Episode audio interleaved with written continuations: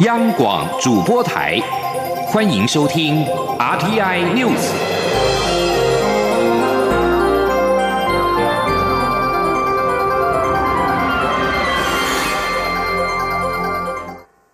各位好，我是主播王玉伟，欢迎收听这节央广主播台提供给您的 RTI News。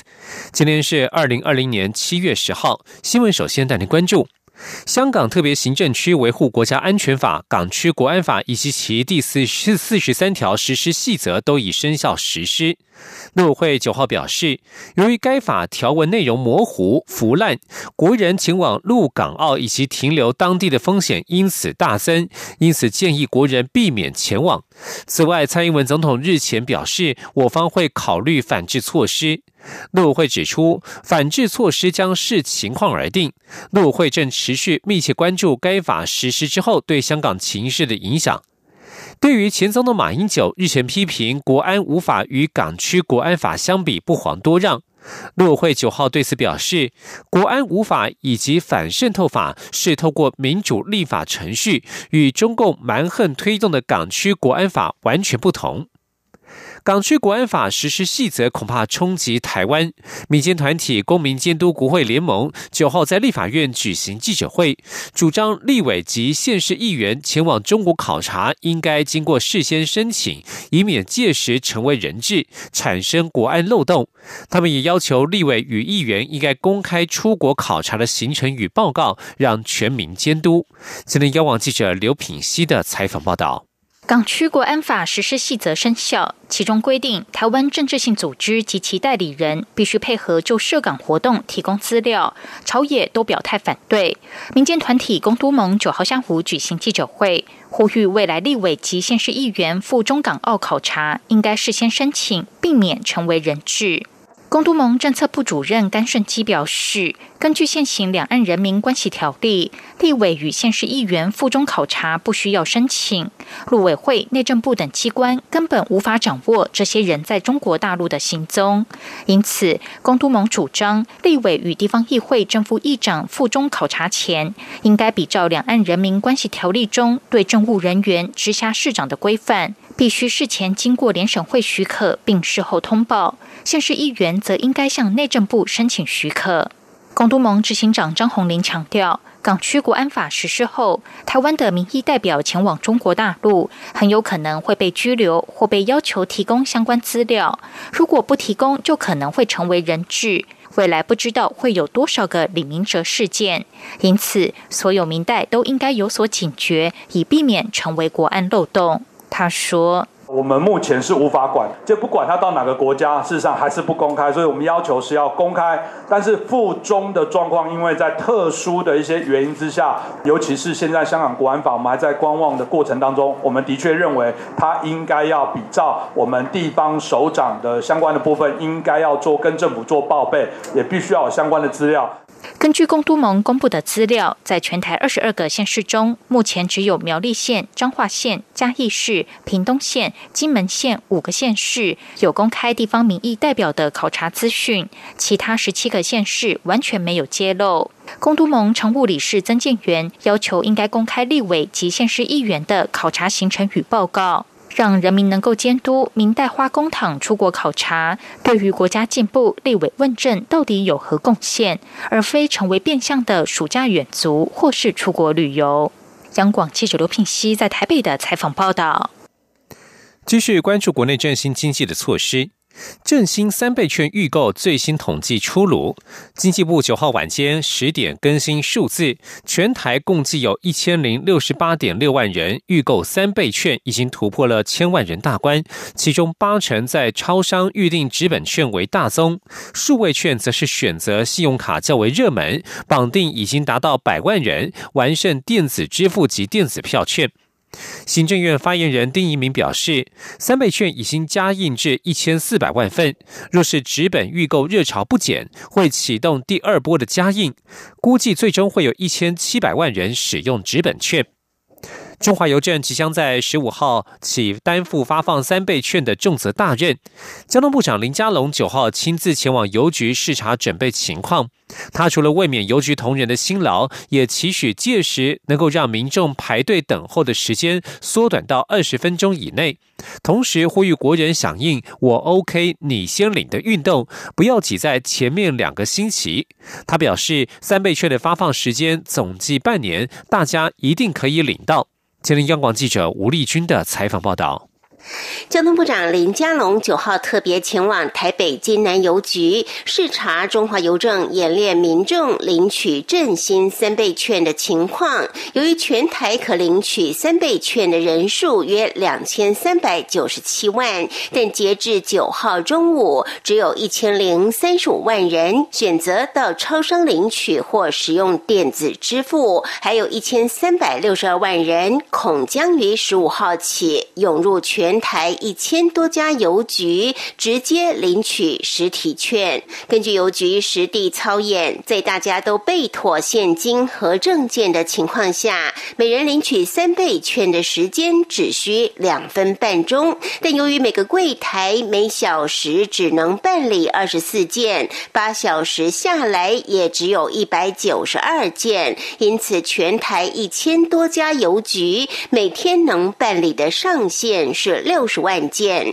若这一千三百六十万人都要领取，至少也需二十多天才有办法消化。对此，林佳龙特别期许邮局同仁，届时不要让民众排队等候超过二十分钟。他说：“但是我想到时候七月十五号在领振兴三倍券的时候，一定还是有很多突发跟特别的状况，特别。”这个七月十五号当天也是中低收入户跟身障领取社会补助的日子。虽然我一个人的办理时间大概不到三分钟，可是排队的时间啊，我们希望能够尽量的缩短，让大家可以在二十分钟内就可能够办理完成。所以，由于开始发放的前两周，预估将是民众领取的高峰。林佳龙也呼吁国人响应“我 OK，你先领”运动。他指出，邮局发放三倍券的时。时间将持续到年底，有将近半年时间。大家一定领得到。中华邮政也提醒，领取三倍券将凭身份证末码单双分流，每人最多代理领五份。同样凭代理人身份证末码单双分流领取。中华邮政也将于十八号及二十五号开放领券的头两周，星期六在全台一千两百六十九个支局全天候办理三。备券的领取业务，中央广播电台记者吴丽君在台北采访报道。农委会配合行政院的振兴三倍券，并且进一步加码，九号宣布推出面额两百五十元的农油券，不过要经过抽签才有机会获得。若是搭配三倍券使用，还有满额优惠，国内两千家农林渔牧场域都可以适用。前天记者陈林信宏的采访报道：根据农委会的规划，农油券将发出五百万份，每份新台币两百五十元，不分平假日都可以使用，但不找零。只要持有身份证的国民或是拥有居留证的非本国籍配偶，都有资格上网登记抽签领取电子版农油券。农游券于九号下午三点开放上网登记，第一波至十三号为止，并将于十四号中午十二点公布抽签中奖名单，共两百五十万份。第二波则是从十四号零时开始登记，并于十八号晚间十一点五十九分截止，且于十九号中午公布另两百五十万份的中奖名单。如果第一梯次未抽中，就会自动转入第二梯次抽签，无需重复登记。农委会也会以手手机简讯通知中奖人票券连结，且需在简讯通知后的六十日内使用。为扩大农油券的效益，农委会主委陈吉仲也呼吁民众搭配三倍券使用，且到各农业场域购买优惠商品都可享有满额优惠。陈吉仲说。我再次呼吁所有的消费者，那拿到了三倍券以后，你可以思考看看，带你的小朋友或带你的长辈回到你原来梦想的故乡，或者是你的农村去走一走。其实你买的农产品，你可以满足自己的民生需要之外，你可以增加很多，发现原来台湾有这么美的农村，从我们的山上到海边都有，所以我们刚好可以搭配三倍券跟农游券一起结合。目前全台共有超过两千家农林渔牧业者加入农游券消费抵用。陈吉仲表示，目前国内民众无法到国外旅游，可以借此把国外旅游的消费支出搭配三倍券和农游券，扩大在国内使用。除了振兴国内经济，也可以达到全家旅游的效果。中央广播电台记者陈林信宏报道。蔡英文总统、行政院长苏贞昌九号前往机械工会会员大会站台，两人都强调力挺机械业的发展。政府将再推出纾困三点零，一起帮助机械产业度过疫情难关。对于机械业不断疾呼新台币应该采取防御性贬值，苏贞昌则是回应会将这些意见带给央行总裁杨金龙，请央行详细盘整斟酌。今天央广记者谢嘉欣的采访报道。武汉肺炎 （COVID-19） 冲击全球经济，台湾机械业也蒙受其害，今年产值恐难持平发展。蔡总统、行政院长苏贞昌九号特地前往机械工会会员大会致意，感谢机械业协助将台湾口罩日产能在短期内冲到两千万片，并强调会透过各种政策工具力挺机械业发展。尤其国际疫情未歇、前景不明，政府也将推出纾困三点零来帮助产业渡过难关。蔡总统说：“各位的困境，我们都非常的了解。今天我们的苏院长在这，龚政委也在这，我知道他们已经很密集的在讨论，跟各位一起度过难关的协助的方案。院长也说了，我们将会在短期内提出纾困三点零的方案，所以请大家放心，政府绝对会永远跟产业站在一起。”苏贞昌则说，在总统指示下，两周内要把纾困三点零的相关预算编出来，经行政院会通过后，便会送立法院。过去机械业打下亮丽成绩，增加国家税收，现在碰到困难，政府没有忘记。对于机械业持续呼吁新台币应采取防御性贬值，否则影响出口竞争力，恐再掀起产业出走潮。苏奎回应，自己虽是院长，但也不敢一句话下判断，会请央行详细斟酌。他说：“我不敢答应一定会怎样，但我一定把各位这个意见要请中央总裁，但这时候理事们再详细盘整。”斟酌看怎么样能够最好。机械工会理事长柯拔西稍后受访表示，感谢总统及苏奎支持，机械业也理解，因全球量化宽松政策持续，热钱涌入台湾，但希望央行考虑汇率时，也要考量到热钱涌入只是短期，产业永续发展跟留台湾才是政府及产业要追求的目标。中央广播电台记者谢嘉欣采访报道。继续关注国际焦点，韩国首尔市长朴元淳九号下午与女儿通话之后失联，警方获报之后展开约七小时的搜索，在北岳山一带寻获朴元淳的遗体，初步判定为自杀，警方正着手调查确切的死因及来龙去脉。六十四岁人权律师出身的朴元淳，曾经两度挑战连任成功，原定任期到二零二二年六月三十号，是至今任期最长的首尔市长。下一步可能就是挑战总统大位，但他不幸未能坐满第三次的任期，以悲剧收场。海联社报道，朴元淳的女儿在韩国时间九号下午五点十七分左右，因父亲失联报警。警方获报之后，从最后发现朴元淳身影的北岳山一带进行搜索。今天凌晨零点二十分左右，在通称北大门的肃静门附近，发现朴元淳的遗体，初步判断为上吊自杀。媒体报道，朴元淳的前秘书 A 某在八号晚间才刚向警方指控朴元淳利用职务对他性骚扰，并表示还有许多受害者。警方尚未确定 A 某的陈述是否属实，也无法确定朴元淳是否知道自己遭到告发而选择走上绝路。不过，由于嫌疑人已经死亡，检方将以无公诉权为由，就此案进行不起诉处分。法国外长勒德里安八号表示，不会对北京的香港政策无动于衷。尽管北京九号警告法国无权干涉中国内政，勒德里安协同西班牙外长召开联合记者会时，仍强调将协同欧盟各国采取行动。中国外交部发言人赵立坚九号表示，香港事务纯属中国内政，任何外国无权干涉，并要求有关国家谨言慎行。然而，九号中午，勒德里安与西班牙外长贡萨雷兹在巴黎外交部前召开联合记者会时，勒德里安再次重申对香港政策的态度。国安法严重撼动了1997年的基本法以及一国两制原则下的香港自治。贡萨雷兹补充表示，这个规则的维持与日常运作是相当重要的。相较于美国与英国的强硬态度，欧盟目前对于港区国安法显得态度保守。欧盟日前仅呼吁中国避免所有损害香港自治的行动，但是尚未采取任何反击措施。同样是反对中国侵害人权，美国财政部九号宣布将制裁四名现任与前任新疆官员与新疆公安厅，指控侵犯新疆维吾尔自治区少数民族的权利。美国国务卿蓬佩奥呼吁，所有关切中共侵蚀人权与基本自由的国家都应该加入谴责北京的行列。这里是中央广播电台。放下遥控器，放心出门去，防疫新生活运动开始。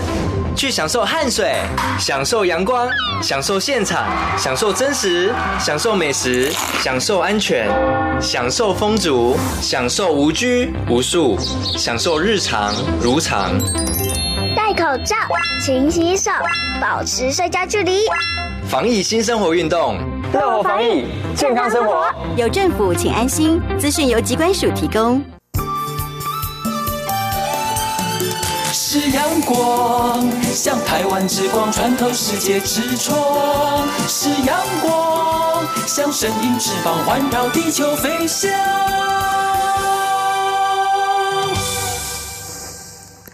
各位好，我是主播王玉伟，现在时间是上午的六点四十七分，欢迎继续收听新闻。大同公司董事改选争议，经济部商业司九号以公司派不该在主管机关法院就股权表示意见之前拒发股东选举票及剥夺股东投票权，还错误引用法条，自行扣除股东股数，造成股东会出席未过半等理由，驳回大同所提出的董事变更申请。至于是否要求限期改选董事，商业司指出，既然登记已遭驳回，就维持先前登记的董事名单，后续会看市场派、公司派双方动作为何。若迟迟不改选，才可能动用公司法第一百九十五条，要求限期改选。前林央广记者谢嘉欣的采访报道。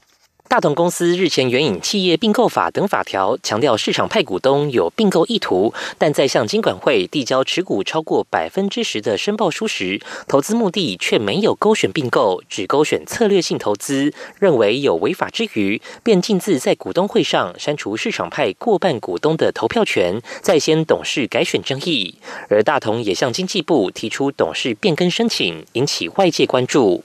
经济部商业司九号正式驳回大同。董事的变更申请，商业司长李美强调，在主管机关法院还没针对股权表态以前，大同不应自行拒发股东选举票。剥夺股东的投票表决权，且大同递交的股东议事录提及有将违反企业并购法、两岸人民关系条例、民法的股数扣除，但是否违法，同样应由法院及相关机关来认定，而非企业。再加上大同五月已向法院申请确认股东权不存在的诉讼，还申请假处分，显见是认为股东权及表决权是否有效，要由法院认定。李美指出，既然股数不应扣除，此次股东会召开的过程就与公司法规定不符，因此驳回公司派的董事变更申请。他说：“那既然是不应该扣除，我们从他的议事录来看，实际出席股份总数没有过半，那这也跟公司法规定，股东会开会啊要有这个过半的股东出席，也明显的呃有违，因此也没有补正的余地，所以经济部今天做出不准变更登记的处分。林美表示，此案驳回后。董事仍维持原先登记的名单。至于是否寄出公司法一百九十五条规范，要求大同限期重新改选，他则说会先观望公司派及市场派的后续动作，因为股东有很多救济方式，例如依照公司法一百七十三条申请自行召集股东会，经济部予以尊重。且大同公司派目前仍有主导办理股东会的权利，若现在立刻要求召开，也可能再次发生影响。股东权益的情形，而目前金管会已在调查此案，经济部也会视金管会的调查做后续处置。中央广播电台记者谢嘉欣采访报道。另外，金管会九号晚间表示，大同公司自行认定进行剔除股东表决权，或是未发给部分股东表决权票及选举票，已经涉犯违反证交法特别背信罪。金管会将依法告发负责人林郭文燕等人。对此，大同公司九号深夜表示，依法认定无表决权，承担重大压力，履行忠实管理人的责任，实难接受特别背信的指责。另外，妇联会不满遭到内政部废止立案而申请停止执行。一审法院裁定，除了妇联会不得再以政治团体名义收受政治现金之外，原处分停止执行。内政部不服，提起抗告。二号在九号时二审驳回抗告，确定政党法于二零一七年。十二月六号制定公布并施行之后，内政部依法通知妇联会，应在政党法施行后两年修正章程转换为政党，但妇联会未在法定期限之前完成转换程序。内政部于今年四月二十七号废止妇联会立案，并且命令进行清算。妇联会不服，向台北高等行政法院申请停止执行。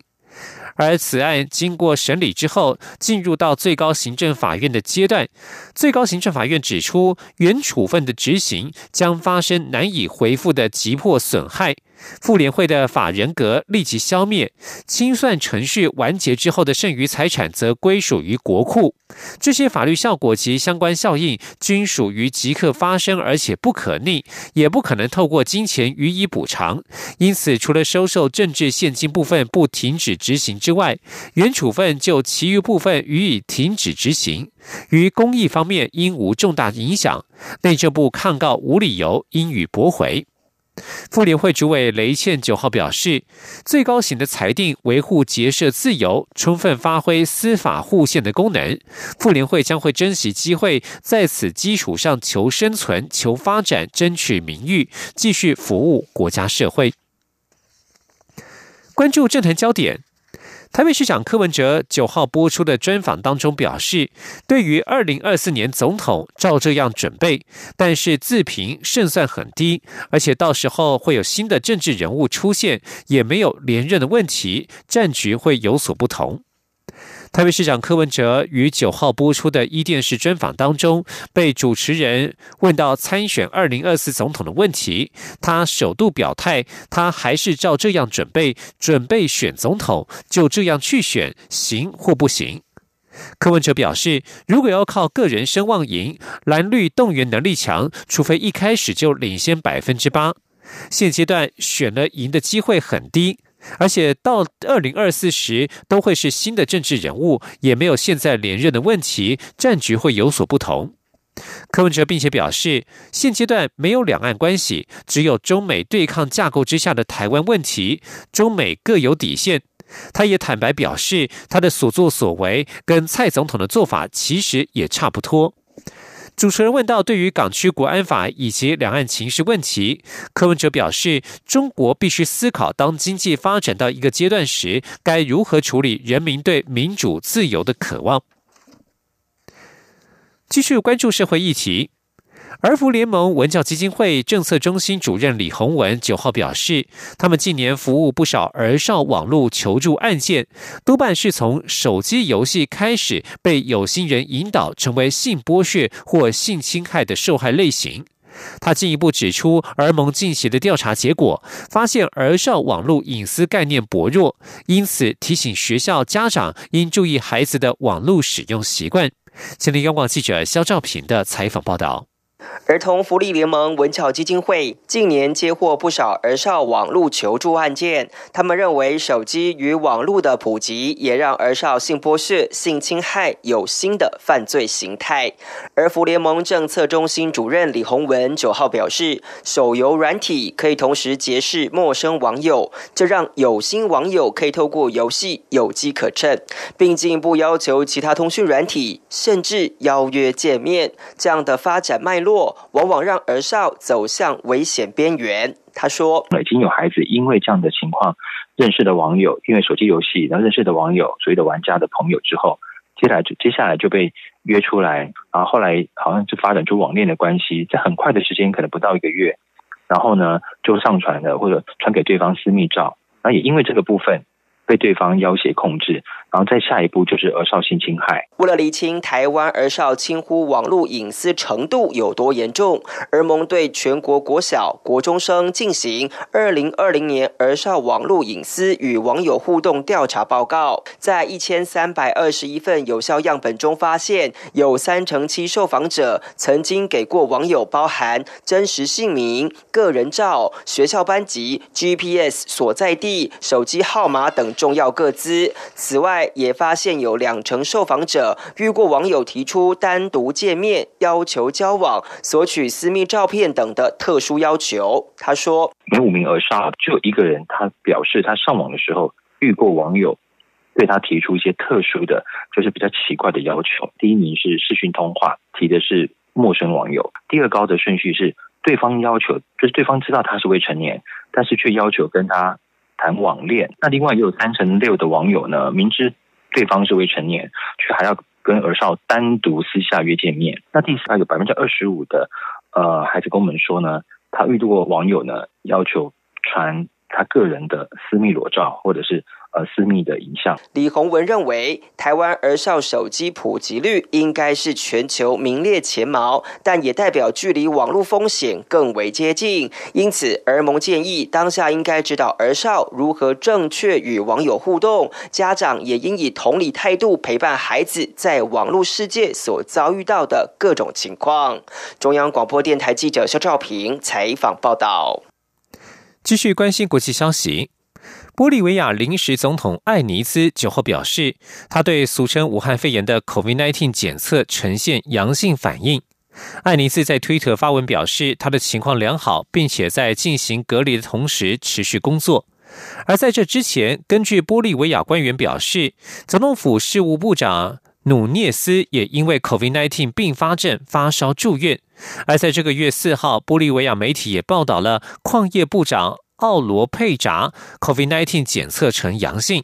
在这个拥有一千一百五十万人口的国家，已经登记有超过四万两千人感染 COVID-19，一千五百人死亡，是世界上人均受影响最严重的国家之一。不满世界卫生组织对俗称 COVID-19 武汉肺炎的 COVID-19 防疫不力，美国明年七月将正式退出世卫组织。美国国务卿蓬佩奥九号表示，世卫多次搞砸了防疫工作，连让台湾以观察员身份参与都做不到，足以说明世卫无法顾好全球的卫生安全。蓬佩奥举例，在 COVID-19 疫情上，世卫至今仍无法让中国协助认定零号病人，或是判定为何中国采取了封城措施，病毒却还是在全球持续扩散。不止如此，蓬佩奥指出，世卫有责任将疫情始末调查清楚，也应对没有遵守规定的会员国进行就责。但是，直到今日，世卫仍然没有就中国未尽义务通报疫情一事对北京进行就责。美国国务院本月七号通知国会与联合国，美国将于明年七月六号正式退出世界卫生组织。新闻最后关心国际政坛。新加坡今天将举行大选投票，朝野政党选情紧绷，举凡东海岸与西海岸及选区都是焦点战区。执政党能否获得人民的强力托付？反对党如果成功插旗扩大政治版图，将成为左右选情的关键。七月九号是投票日前的冷静日，禁止所有竞选活动。这届大选符合投票资格的选民多达两百六十五万三千九百四十二人，包括近二十三万名的手投族群，将从朝野十一个政党一百九十二名候选人当中选出九十三席国会议员。新加坡受到 COVID-19 疫情波及，这届大选被视为疫情下的大选。执政党防治疫情的绩效自然成为选战的议题，反对党竞相投入选战，希望国会拥有多元的声音。以上新闻由王玉伟编辑播报。